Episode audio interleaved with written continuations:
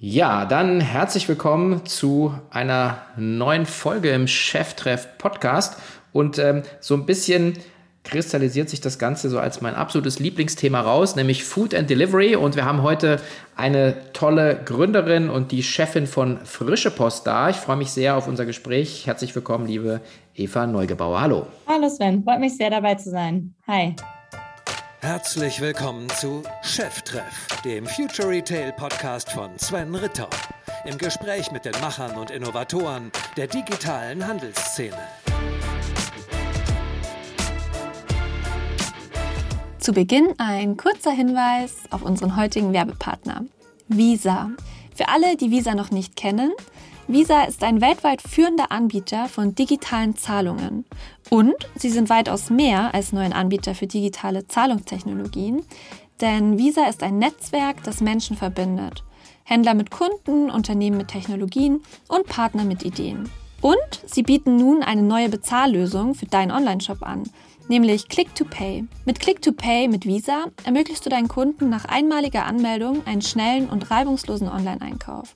Denn mit Click-to-Pay lasst ihr eure Kunden auch als Gast einfach, schnell und sicher bezahlen. Und ihr sichert euch so die Chance auf höhere Umsätze durch weniger Kaufabbrüche.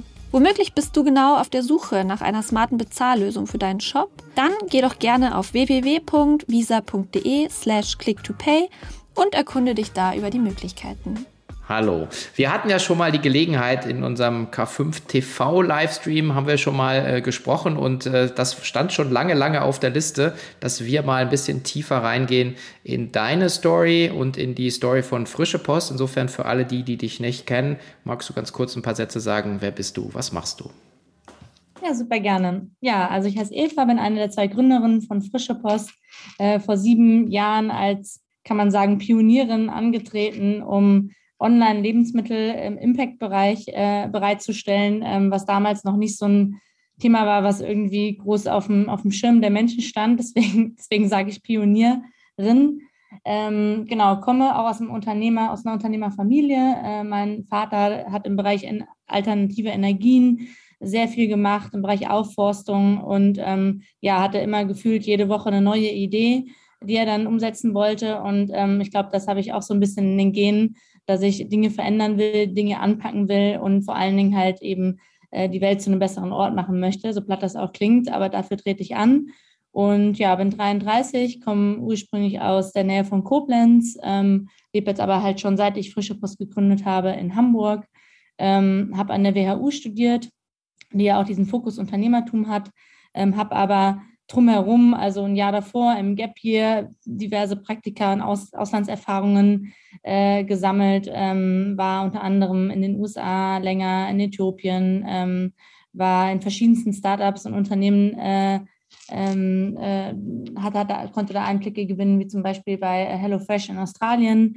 Ähm, da war ich in der Anfangsphase dabei oder NU3 in Berlin wir machen Nahrungsergänzungsmittel. Da habe ich im, im, im Lager äh, Projekte äh, mitgestaltet. Ähm, dann war ich äh, in, ähm, bei, bei Teegut in, äh, in der Nähe von, äh, also in Hessen, in Fulda, ähm, wo es äh, auch im, im, Bereich Prozessoptimierung, wo ich da aktiv war. Ähm, Teegut ist ja auch fokussiert auf regionale Produkte ähm, sehr stark und da habe ich dann auch schon viel mitnehmen können für frische Post ähm, und war halt auch in der Beratung noch kurze Zeit aktiv.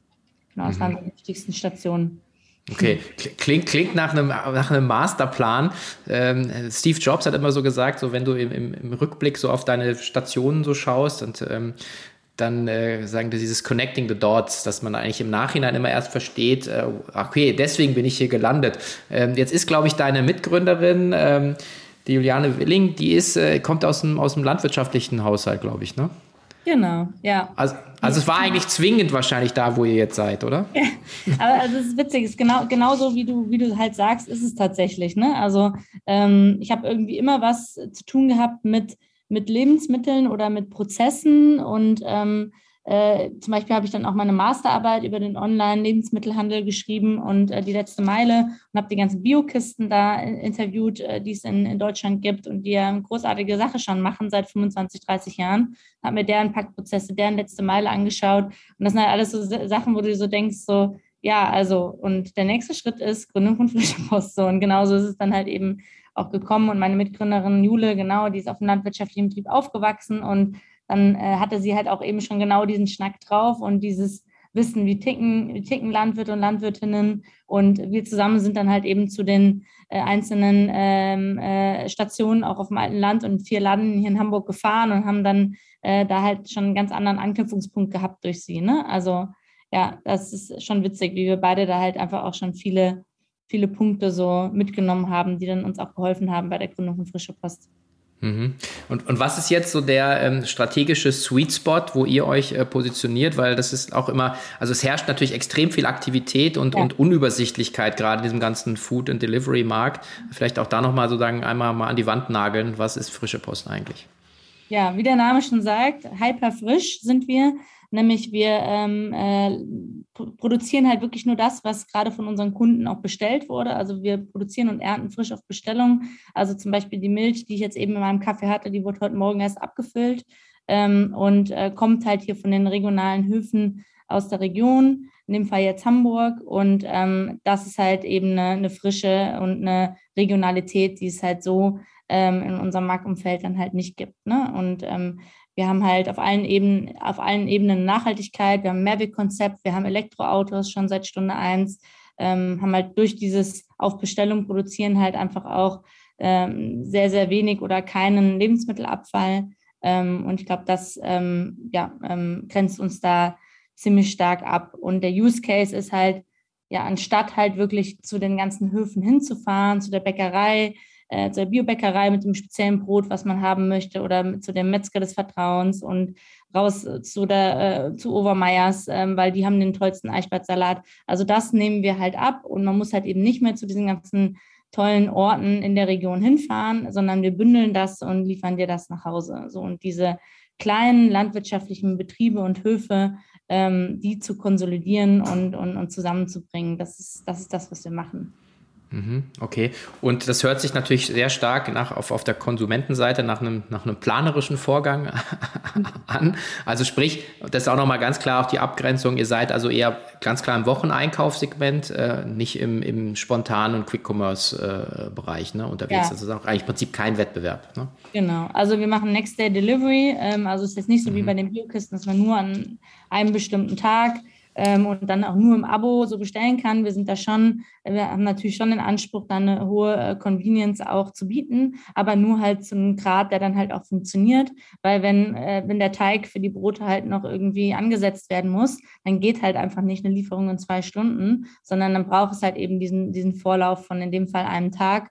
Und ähm, dem, in dem Sinne sind unsere Kunden schon so, dass sie einfach wissen, bis wann müssen sie bestellen. Äh, die machen den Wocheneinkauf bei uns, ähm, teilweise dann vielleicht auch an unterschiedlichen Tagen, aber die haben ja schon so ihren Rhythmus und ähm, genießen es dann halt aber auch nochmal nachbestellen zu können, wenn dann doch nochmal irgendwie spontan was passiert ähm, im Alltag. Aber grundsätzlich, wie du sagst, Wocheneinkauf und es geht eher um die tolle und hohe Qualität der Produkte und ähm, in dem Sinne äh, grenzen wir uns da ziemlich stark ab.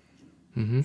Und auch nochmal zur Größeneinordnung, also wo steht ihr heute im, im Geschäft? Also ihr seid in Hamburg gestartet, ihr seid auch in mehreren anderen Regionen schon, aber dass man so mal ein Gefühl bekommt, so wie viele Bestellungen pro Tag oder so, dass man einfach mal sagt, äh, wie, wo steht mhm. frische Post heute? Also so hier in Hamburg haben wir je nach Wochentag und je nach Saison so bis zu 500 Bestellungen am Tag. Mhm. Äh, Bestellwert liegt so bei ähm, 70 Euro ungefähr, ähm, netto in dem Fall. Ähm, und Mitarbeiter sind wir hier in Hamburg äh, circa 70 gerade. Mhm. Ähm, okay. Ähm, die anderen Standorte sind ähm, vielleicht auch da noch kurz zum Konzept, sind eigenständige Unternehmen, eigenständige UnternehmerInnen, die da ähm, quasi ein Franchise-Nehmer von uns sind. Ähm, die nutzen quasi unsere Software, unsere Marke, betreiben aber dort ein eigenes Geschäft. Ne? Okay, also ist ein Franchise-Modell dann, oder? Genau, weil wir halt gesagt haben, so um diese, was ich eben sagte, ne, dieses hyperregionale und dieses Erzeugernetzwerk in den verschiedenen Regionen ähm, zu schaffen, ähm, fanden wir halt dieses Franchise-Konzept deutlich passender, wo dann wirklich ähm, Unternehmer und UnternehmerInnen vor Ort, die dort auch aus der Region kommen, mit ihrem eigenen Erzeugernetzwerk, was sie teilweise schon mitbringen aus einer Vorgeschichte, da quasi das aufbauen auf eigene Faust. Das fanden wir deutlich passender, als, als es eben von zentral zu steuern für, das, mhm, für mhm. unsere Marke. Ja. ja, okay. Okay, und du hast vorhin das Brotbeispiel gebracht, sozusagen einen Teig, der erstmal zwei Stunden äh, ähm, ruhen muss, ähm, bevor man weitermachen kann. Jetzt ist für mich das Bild so, ähm, wenn ihr 2014, glaube ich, mit dem ersten Test und Piloten gestartet seid, 2015 wirklich live gegangen, ähm, seid ihr so weit vor dieser Welle. Ähm, und ich glaube, damals hat man immer schon gedacht, ja, Food ist schon verteilt, weil, weiß ich nicht, Rewe da ein bisschen rumgestümpert hat. Ähm, und ähm, also kann man eigentlich auch zu früh sein mit dem Konzept? Weil aus meiner Sicht jetzt heute ähm, seid ihr eigentlich viel zu früh losgelaufen. Mhm. Ähm, ähm, so ein bisschen wie wir 99 mit So Plus, wo man irgendwie noch irgendwie über ein Kabel sich in, in, ins Internet wählen musste. Ähm, also wie war die Zeit damals für euch? Ja, also es war tatsächlich äh, total so, dass man äh, noch erklären musste, ähm, was Online-Lebensmittel bedeutet oder warum das klappt. Und es war halt auch noch so diese Mentalität so, hey, aber ich will das ja anfassen. Das war ja bei Fashion auch so, als es losging, so, hey, das will ich doch anprobieren. Also wieso soll ich das denn jetzt online? Also geht doch gar nicht so, ne? Und das, das war schon äh, sehr stark, dass wir da halt auch sehr viel so erklären mussten und so Basics auch erklären mussten, so, ne? Ähm, und äh, tatsächlich würde ich da sagen, dass wir da im Grunde zu früh waren, um eine kritische Masse zu erreichen, mit der man da wirklich dann auch äh, profit operativ profitabel agieren kann. Wir hatten natürlich so äh, also die Kunden, die wir hatten, die waren halt so die Hyperfans, ja, weil die so waren so, oh Gott, auf genau das habe ich halt gewartet und die verstehen dann halt so, okay, es ist einfach, mir wird die Arbeit abgenommen, ich muss jetzt nicht mehr zu den Einzelnen hinfahren. Ähm, aber da, dahin braucht es halt sehr viel Aufklärungsarbeit, deswegen waren wir auch super viel offline unterwegs auf Märkten ne, und haben, haben da halt einfach erklärt, erklärt, erklärt und die Kunden, die wir dann hatten, waren und sind auch bis heute noch super loyal. Ähm, aber klar, diese, diese richtige Welle, ähm, die dann kam, auch natürlich ähm, äh, sehr durch, durch Corona dann, ähm, das hat uns natürlich sehr geholfen im, im B2C-Segment. Was man aber dazu sagen muss, ähm, wir haben dann dadurch, dass wir das gemerkt haben, was ich gerade geschildert habe, sehr stark auf B2B gesetzt ähm, und haben dann ähm, ähm, vor allen Dingen so einen Smart Fridge entwickelt, ähm, den man, ähm, den wir mit frischen Lebensmitteln jeden Tag frisch befüllt haben, in die Firmen reingestellt haben. Da waren dann mhm. so Joghurts von unseren Höfen, Stullen von unseren Bäckereien und so weiter und so fort. Also wirklich so ähm, in diesem Convenience-Thema halt wirklich mal so eine mega hohe Qualität zu haben, das ist eingeschlagene Bombe bei den Firmen. Und darüber sind wir dann sehr stark gewachsen. Dann hatten wir diesen Fridge da in den Firmen und dann haben die natürlich auch noch Obst und Getränke und alles drum und dran abgenommen. Und dann, äh, als Corona kam, hatten wir eigentlich so 70, 80 Prozent unseres Umsatzes mit B2B und sind äh, gut gewachsen, jedes Jahr verdoppelt den Umsatz und ja, und dann äh, ist natürlich wieder alles eingebrochen, was dann B2B war, aber dann äh, kam natürlich das B2C-Geschäft, was dann bis zu dem Zeitpunkt sehr organisch halt mitgewachsen ist, ist dann explodiert, hat sich irgendwie in zwei Wochen verachtfacht. Ähm, von den Prozessen her war das für uns ähm, zum Glück total gut stemmbar, weil unsere IT und unsere Prozesse so aufgebaut sind, dass es egal ist, welchen Vertical, also welche, ob wir einen Privatkunden oder einen, oder einen äh, Firmenkunden beliefern, ähm, das ist egal. Ähm, aber wir müssen uns natürlich schon ein bisschen umstellen, was halt irgendwie so äh, das Sortiment betrifft und halt das Marketing generell. Ähm, das heißt, dann, als dann der Riesen One vorbei war, mussten wir uns dann schon mal wieder sortieren und uns halt irgendwie dann auf B2C ausrichten, wo wir vorher B2B waren. Und, ähm, das, und jetzt ist es eigentlich äh, the other way around. Jetzt sind wir halt irgendwie ungefähr 70, 80 Prozent B2C und der Rest B2B. Ähm, und bisher haben wir da jetzt ähm, weil wir auch der Überzeugung sind, dass es gut ist, sich auf eine Sache zu fokussieren, auch noch nicht den, äh, wieder den Anlauf ge gemacht mit B2B, sondern das läuft, das läuft jetzt halt in dem Sinne organisch so ein bisschen mit, ähm, aber ähm, ist jetzt gerade kein Fokus drauf, sondern wir fokussieren uns jetzt wieder auf B2C. Mhm, okay. Und ähm, ich stelle mir jetzt, also stelle ich mir auch echt spannend vor, immer so, so, so einen Schwenk zu machen. Ähm, selbst wenn du jetzt sagst, okay, die Prozesse sind relativ gleich, aber was ihr ja seid, und das ist ja, ähm, glaube ich, auch vielleicht da noch mal ein bisschen reinzuschauen, unter die Motorhaube, bin ein alter Petrolhead, leider, muss ich sagen. ähm, wenn wir einfach sagen, okay, ähm, wie, wie balanced man denn eben auch Angebot und Nachfrage? Weil ihr habt ja das, das Thema auch ähm, unterschiedliche Lieferanten, ja, ähm, in auch knappen Zeitfenstern, ja, äh, die dann eben die Ware äh, zu euch bringen müssen. Dann müsst ihr die ja wieder bündeln, müsst die verteilen ähm, nach bestimmten ähm, auch ja auch sicherlich Profitabilitätskennzahlen. Ähm, sagen, das ist ja auch, stellt ja auch eine Herausforderung, weil der Kunde auf der einen Seite sagt, ja, ich hätte gern den Joghurt, den Salat, die Tomate und äh, einen Sack Äpfel. Ähm, und zwar bin ich genau zwischen 15 und 17 Uhr zu Hause. Und das ist ja, wie, wie, wie seid ihr da rangegangen? Meine, wann habt, wie habt ihr angefangen und wo steht ihr jetzt bei diesem ganzen Thema Logistikprozesse? Mhm. Ähm, also wir haben von Anfang an äh, darauf gesetzt zu sagen, der Kunde muss nicht zu Hause sein. Also das Thema Unattended Delivery. Ähm, also wir haben auch gemerkt, der Kunde würde gern ungefähr wissen, wann wir kommen und äh, kann auch bei uns ein Zeitfenster wählen und so weiter. Aber es ist auch nicht schlimm, wenn der Kunde nicht zu Hause ist und die Box dann irgendwie an einen Abstellort gestellt wird. Also man muss halt einen Abstellort angeben, wenn man bei uns bestellt. Und die Box an sich ist halt ähm, geschlossen, gekühlt, äh, ist auch ein Mehrwegprodukt. Und in dem Sinne ja, also ich komme eigentlich immer abends nach Hause und die Box steht vor der Tür. Also ich bin eigentlich nie zu Hause, wenn, wenn die Box kommt. So, ne? Und ähm, das ist, glaube ich, ein total wichtiger Punkt, um da halt äh, entsprechend auch äh, eine Effizienz in der letzten Meile halt hinzubekommen. Ähm, der Kunde kriegt am, am Tag vor der Lieferung äh, eine Nachricht, äh, in welchem Zwei-Stunden-Zeitfenster wir kommen, selbst wenn er kein Zeitfenster gebucht hat. Ähm, und ja, und ich glaube, das ist ein, das ist ein entscheid entscheidender Punkt. Dann haben wir halt auch unser, äh, unsere Plattform so gebaut, dass wir steuern können, welche Postleitzahlen in welchen Liefertagen verfügbar sind, welche Lieferzeitfenster es in welchen Postleitzahlen gibt, ähm, wie viel bestimmte Zeitfenster kosten. Also wir können halt wirklich in unserem Backend relativ gut steuern, so wie viel müssen wir nehmen für die, die Postleitzahl, damit wir da noch profitabel agieren können, sodass mhm. von alleine eigentlich die Route am Ende des Tages effizient ist so, ne? und wir eine relativ hohe ähm, Stoppdichte haben. Mhm. Okay. Ich glaube, die Konkurrenz äh, macht immer so ein grünes Blatt an so, an so, Fen an so bestimmte Zeitfenster, wo sie sagen, dass, dass dann der Fahrer eh in meiner, meiner Gegend ist. Habe ich jetzt gesehen. Ähm, ist so ein bisschen emotional Blackmail, aber dann sagt er, drücke ich natürlich auf das grüne Blatt. Und ich mir denke, ja. okay, äh, bin, ich, bin ich halt eine Stunde länger daheim. Ähm, wie, wie ist denn das, also das Bestellverhalten? Ist es wirklich so ein Tag vorher oder machen die, die Leute auch, also dann gehen sie so auf ein paar Tage in Voraus rein? Ja, ein bis zwei Tage vorher. Also manche ähm, ja, bestellen dann irgendwie schon äh, ein paar Stunden vor der Deadline oder einen Tag vor der Deadline, aber in der Regel ist es schon so, dass man so die Deadline im, im Kopf hat und als Kunde und dann halt irgendwie vorher noch bestellt.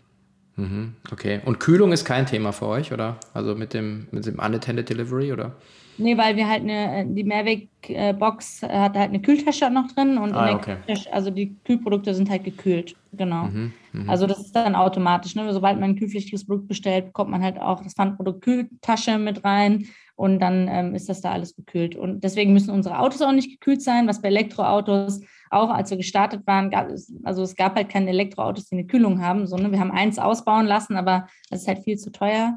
Und wir haben ja auch noch relativ viele Abholstationen ähm, äh, zumindest hier in Hamburg. Und ähm, da wäre es ja auch blöd, wenn die Box nicht gekühlt ist. So, ne? Und deswegen haben wir halt von Anfang an uns äh, entschlossen, diesen Weg zu gehen, weil er uns mehr Flexibilität in der letzten Meile bietet. So, mhm. auch eigentlich zufrieden mit. Das klingt aber alles nach Sachen, die man im Vorfeld am ersten Businessplan wahrscheinlich nicht drinstehen hatte, oder? Äh, tatsächlich haben wir das von Anfang an so gemacht. Ja. Ehrlich? Okay. Ja. Und äh, weil, weil halt auch, ähm, ich hatte ja eben gesagt, ich habe ja meine Masterarbeit auch ähm, mhm. die letzte Meile im Lebensmittel-Onlinehandel geschrieben. Und da haben wir halt, ähm, halt auch von den Biokisten total viel Insights bekommen. Mhm. Und die, das werde ich echt nie, das war echt totaler Aha-Effekt, wo die, wo die mir echt alle bestätigt haben, egal mit wem ich gesprochen hatte.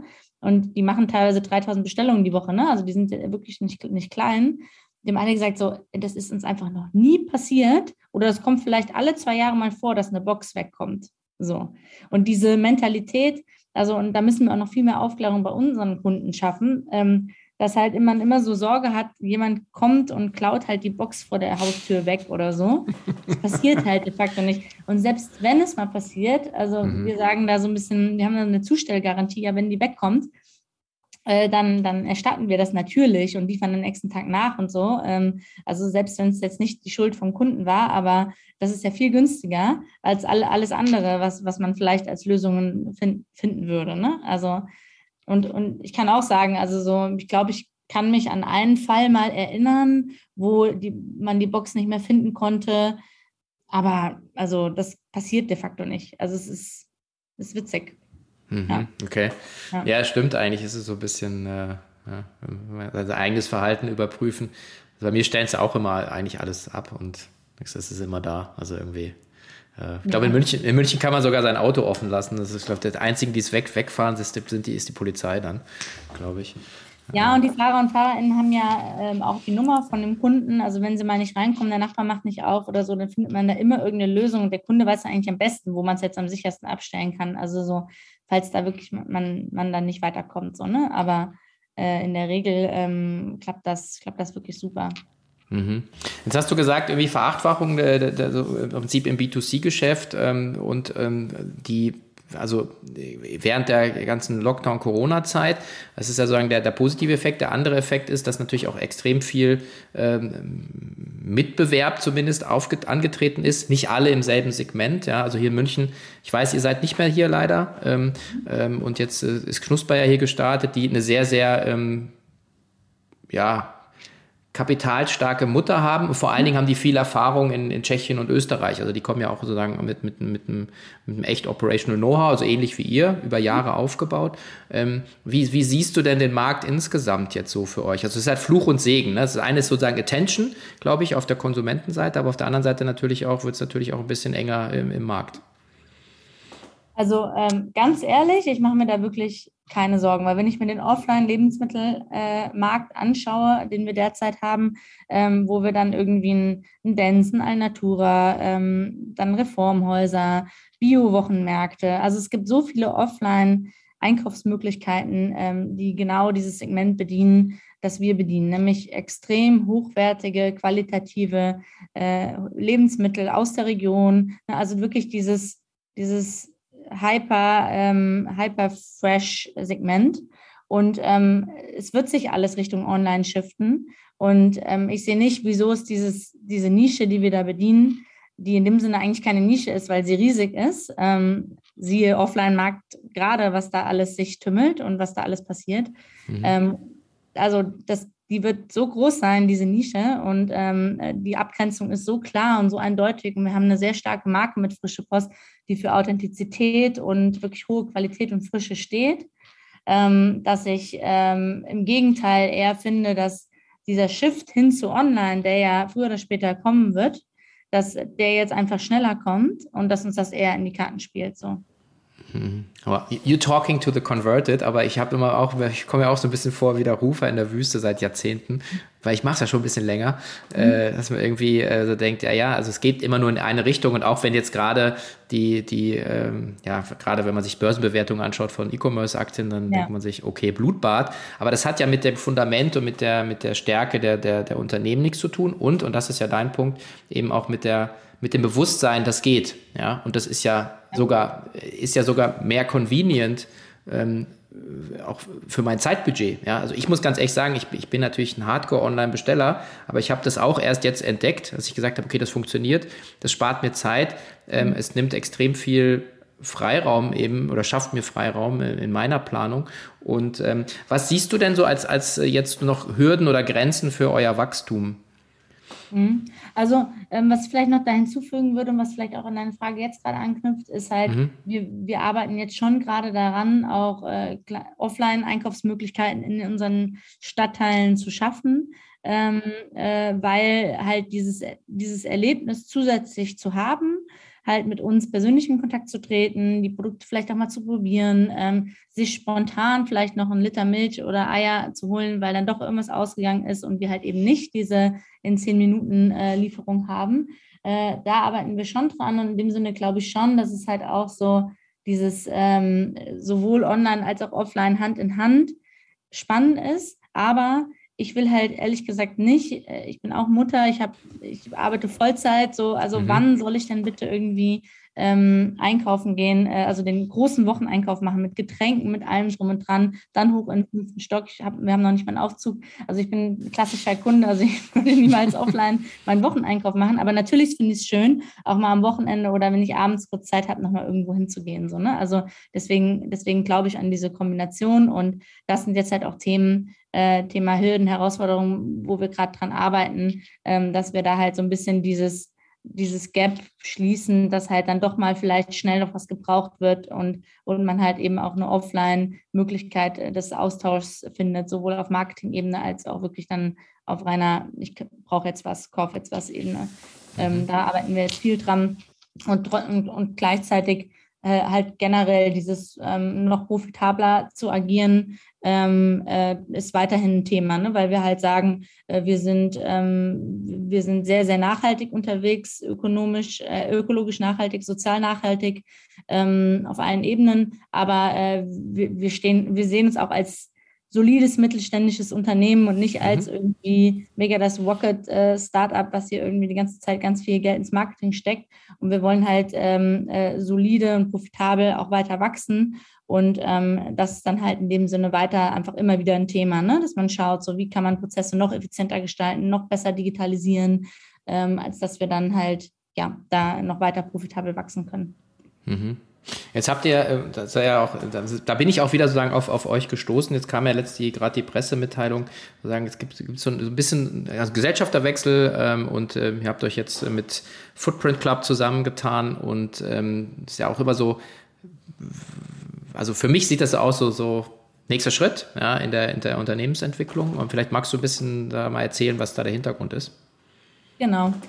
Ja, also ähm, der Football Club ähm, hat halt einen spannenden Ansatz, ähm, der mich von Anfang an überzeugt hat, nämlich zu sagen, es gibt einfach jetzt, äh, wenn man sich den deutschen Markt zum Beispiel anguckt, einfach viele kleinere Player im, im Impact-Online-Food-Bereich, ähm, die tatsächlich jetzt einfach auch aufgrund von dem Marktumfeld auf bestimmten Ebenen halt dann doch ähm, Schwierigkeiten haben ähm, zu wachsen. Das vor allen Dingen, wenn man jetzt klassische Marketingkanäle anschaut, und ne, die Customer Acquisition Kosten sind gestiegen, dann äh, die Kosten für für Personal ähm, in der letzten Meile äh, sind gestiegen, weil es da einfach einen großen Druck gibt. Und äh, generell ist es einfach dann doch auch schwierig, sich, sich zu behaupten auf, auf dem Markt, ähm, also auf sie aufmerksam zu machen in dem Sinne. Ne? Nicht was, was die Positionierung betrifft, sondern einfach initial auf sich aufmerksam zu machen. Und dafür braucht es dann doch halt auch äh, Budget.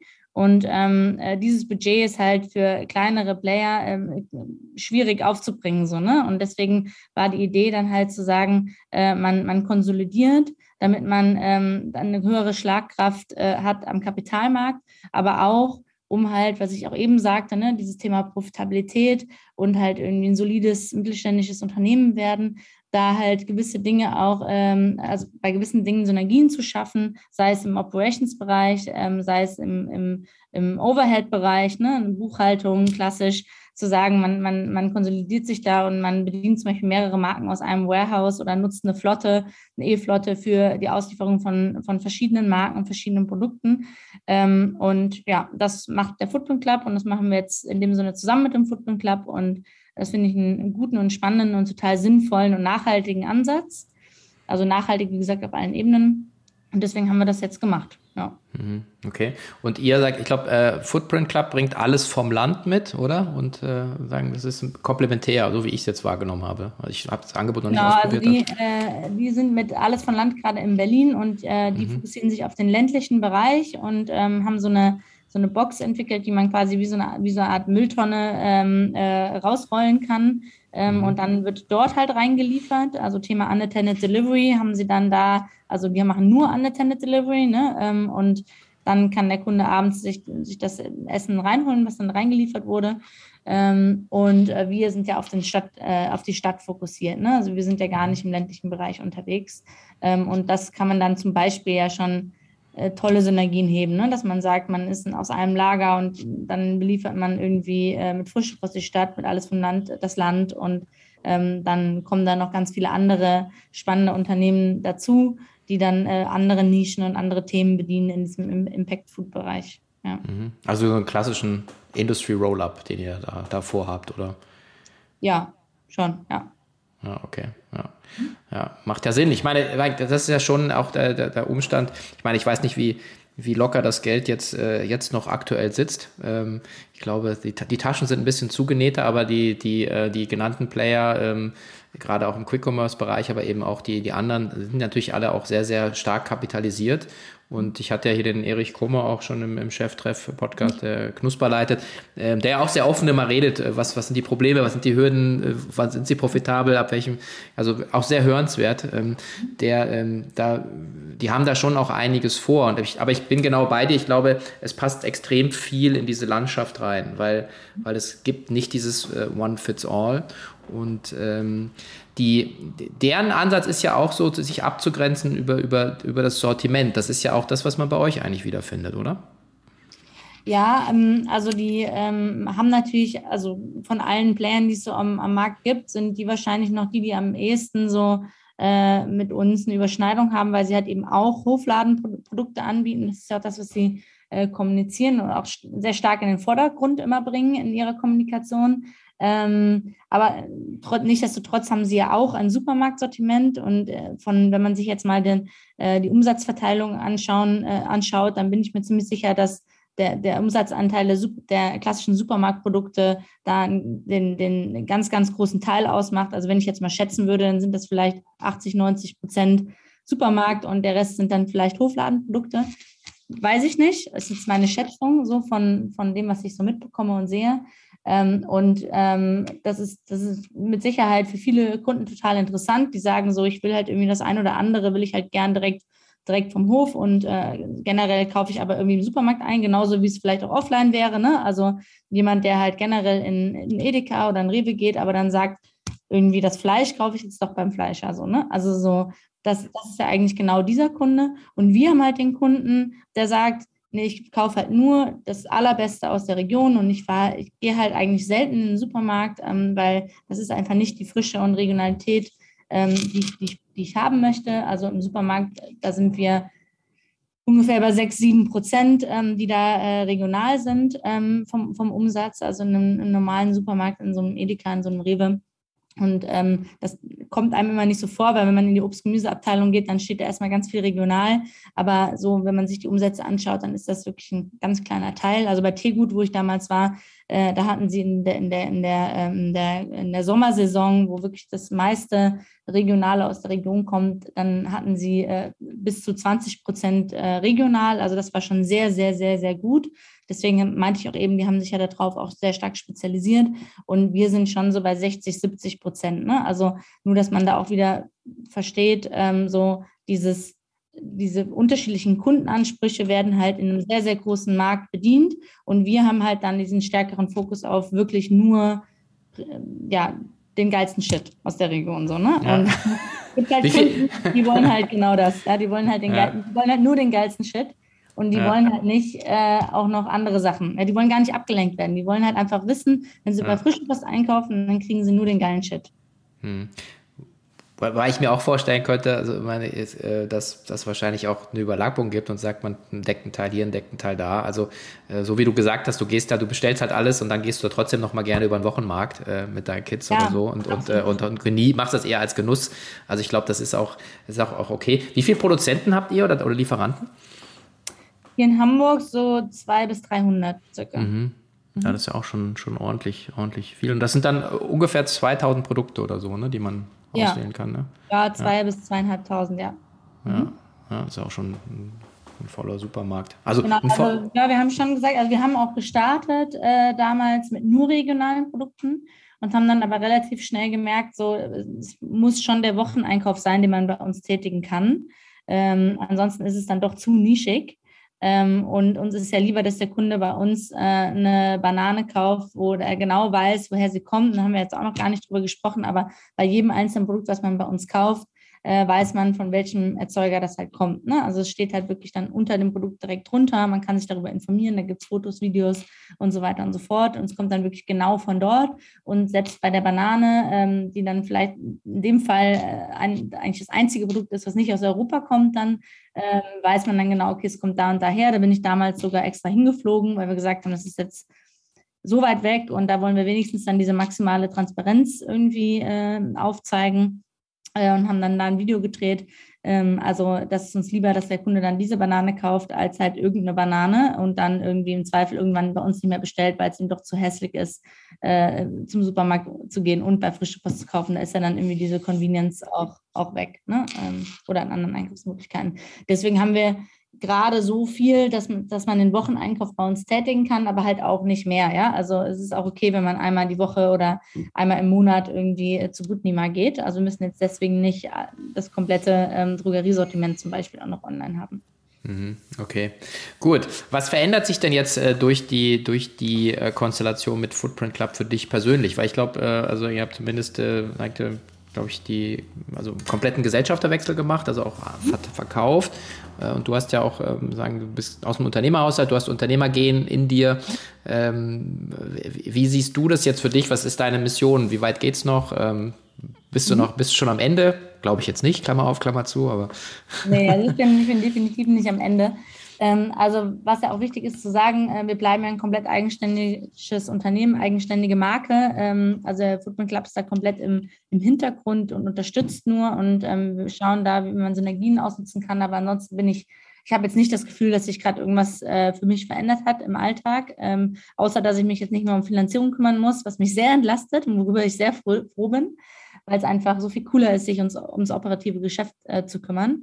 Und ja, also wir haben, wir haben einfach sehr viel vor. Wir haben jetzt irgendwie die, die finanziellen Möglichkeiten und alles, was irgendwie über Jahre hinweg an vielen, vielen Ideen äh, da ist, können wir jetzt in die Umsetzung bringen.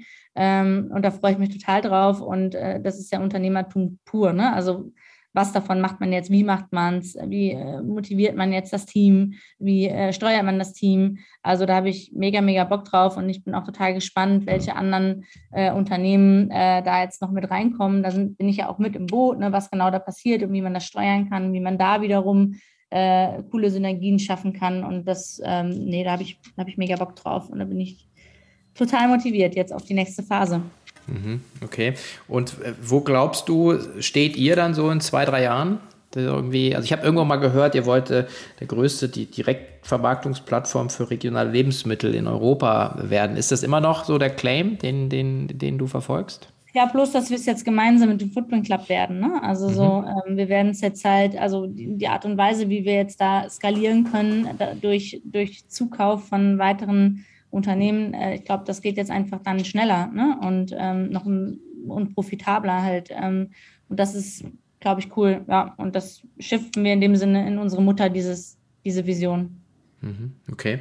Und ihr bleibt äh, bei der Expansion bei dem, bei dem, dem Partner, dem Franchise-Ansatz dann für euch, oder? Ja, das ist, ähm, das ist noch nicht ganz klar, ehrlich, ehrlich gesagt. Also wir fokussieren uns jetzt gerade sehr, sehr stark auf das Hamburger Geschäft und da halt ge gewisse Dinge, auch Hypothesen zu testen und auch äh, profitabel zu, zu skalieren. Ähm, und was die Expansion betrifft, haben wir jetzt gesagt, ähm, warten wir erstmal noch ein bisschen ab ähm, wie sich Hamburg jetzt entwickelt und was sich jetzt auch im Football Club entwickelt. Und dann schauen wir, also gerade ist mein, mein, mein Ansatz, dass wir eher sagen, die, die wichtigen großen Städte vielleicht sogar eher doch zu zentralisieren, um eine bessere, um eine schnell, schnellere Execution zu haben. Ähm, aber natürlich immer mit dezentralen Teams und dezentralem Erzeugernetzwerk, keine Frage, aber dass es trotzdem in dem Sinne 100% Tochter von uns ist. Ähm, und aber äh, Gebiete, die jetzt vielleicht nicht die Prio 1 von uns sind, über das Franchise-Konzept zu, zu bedienen. Weil, ähm, also zum Beispiel ähm, der Standort Rhein-Main ist, ist, ein bestes Beispiel. Also sie sind nicht in Frankfurt, die sind nur in Mainz-Wiesbaden und ähm, die machen da einen mega Job. Und das wäre jetzt nicht die erste Stadt, wo wir hingegangen wären, ne? so Mainz-Wiesbaden. Das ist einfach nicht so, nicht so groß, ja, dass man sagen würde, das macht jetzt total viel Sinn. Wir wären wahrscheinlich eher nach Frankfurt gegangen.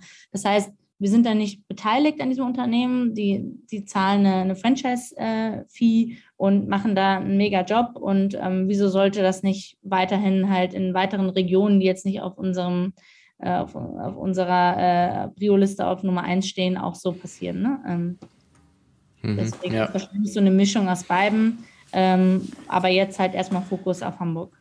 Okay, weil wenn ich geilen Shit von euch haben möchte hier in München, dann gehe ich ja gerade leer aus, deswegen kann ich mich jetzt auch bewerben, ja, als Franchise-Nehmer für Auf München. Jeden Fall. Okay, gut, dann, dann, sprechen, dann sprechen wir nochmal.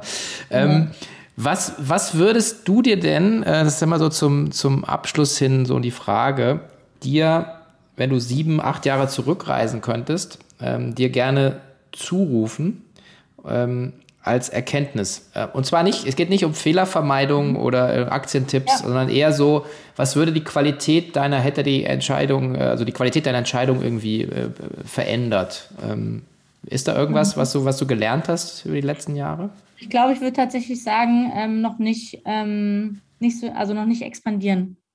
Also noch nicht in die Standorte gehen weil einfach ähm, das Potenzial in, also mit dem Markt, den wir, den wir hier gerade bedienen, der Markt ist so groß und das Potenzial ist so riesig, allein in Hamburg und allein in, in jedem einzelnen Stadtteil. Wir könnten uns sogar nur auf einen Stadtteil fokussieren und es wäre schon so viel Potenzial. Ähm, und wir haben das gemacht, schon ein bisschen aus diesem Druck heraus, ne? Finanzierungsrunde nach der anderen und dann sagen die bestehenden Investoren eine neue, ja, hier Expansion.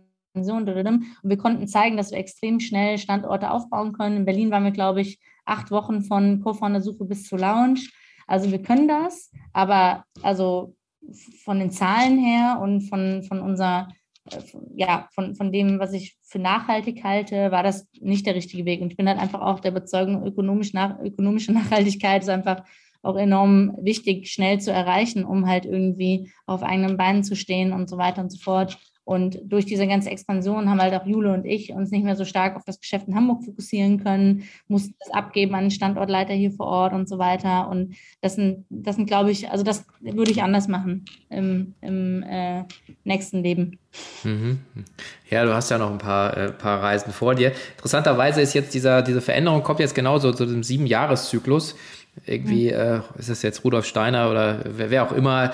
Ähm, aber ich glaube auch anderes als, und wenn man auf sein, also ich auf mein Leben schaue, ist immer so, alle sieben Jahre kommt, mhm. irgend, kommt irgendein Veränderungsdruck, gegen den man sich dann irgendwie wehrt. Und irgendwann, wenn man ihn annimmt, dann passiert wieder was Neues, Gutes. Insofern mhm. glaube ich, seid ihr, bist du da, ähm, also zumindest aus meiner bescheidenen Seitenliniensicht da auf dem, auf dem richtigen Weg und es klingt sehr rund. Also ich, äh, und ähm, ich drücke die Daumen, weil ich, ähm, also ich bin ja großer Fan von, von Unternehmerinnentum und, äh, und gleichzeitig eben dieses Food and Delivery Thema und das nachhaltige Thema und Bio-Lebensmittel und gesund essen. Ich hatte gerade die Jacqueline Schnau von Pumpkin Organics auch hier im Podcast. Also es ist auch so, es ist einfach ein Thema, was total wichtig ist und äh, insofern freue ich mich sehr, dass du dich dieser Mission annimmst. Ja, danke. Ja, ich kämpfe weiter.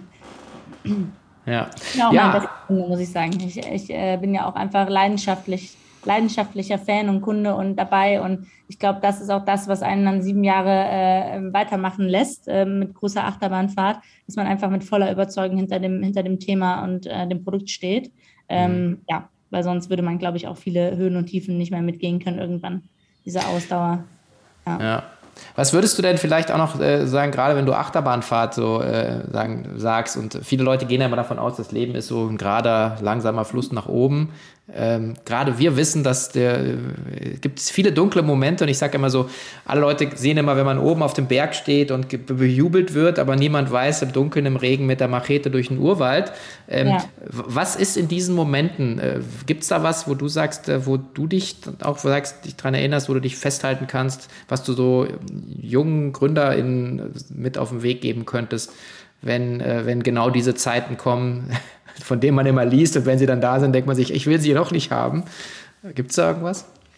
Ja, also ich würde, also wie ich gerade schon meinte, ich würde erst gar nicht gründen, wenn, wenn ich nicht zu 100 Prozent überzeugt wäre von dem, von dem, was ich tue. Ne? Also man muss mhm. schon ziemlich vehement immer wieder sagen können, zu allem, zu jeder Person, die kommt und sagt, hey, das ist aber schwierig, hey, das ist aber, das werdet ihr nicht schaffen und hey, die Margen sind so schlecht und hey, musst du immer wieder sagen können, Nein, aber das, das muss es irgendwann geben, weil, und ich bin der Überzeugung, es gibt diesen Markt und es gibt diese Trends und ähm, wir müssen da auch generell aus Gesellschaftssicht irgendwie ein Gegenmodell schaffen.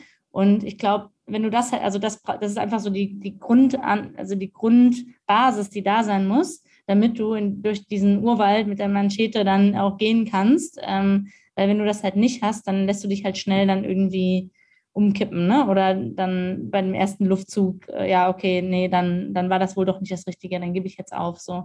Und dann sich immer wieder rausziehen zu können, hoch auf den Berg und von oben drauf zu gucken und zu sagen, so, nee, das ist irgendwie richtig und das Große und Ganze passt. Und ich, das ist jetzt einfach nervig und Höhen und Tiefen, aber muss ich jetzt halt irgendwie durch. So. Mhm. Okay. Ein bisschen die Lust am, am, am Sadomachismus gehört, glaube ich, einfach auch dazu. Gewisse ja. Leidensfähigkeit und, äh, und genau. Und äh, man sagt ja immer, der Weg ist das Ziel. Ich glaube, ähm, das, das, das trifft es eigentlich ganz gut. Ja. Gut, ganz, ganz vielen Dank, liebe Eva. Das hat viel Spaß gemacht und, äh, und ich bin wirklich gespannt, ähm, was da noch alles kommt von euch. Also ähm, freue mich da sehr drauf und äh, alles Gute nach Hamburg. Danke, Sven. Alles Gute nach München. Ciao. Danke.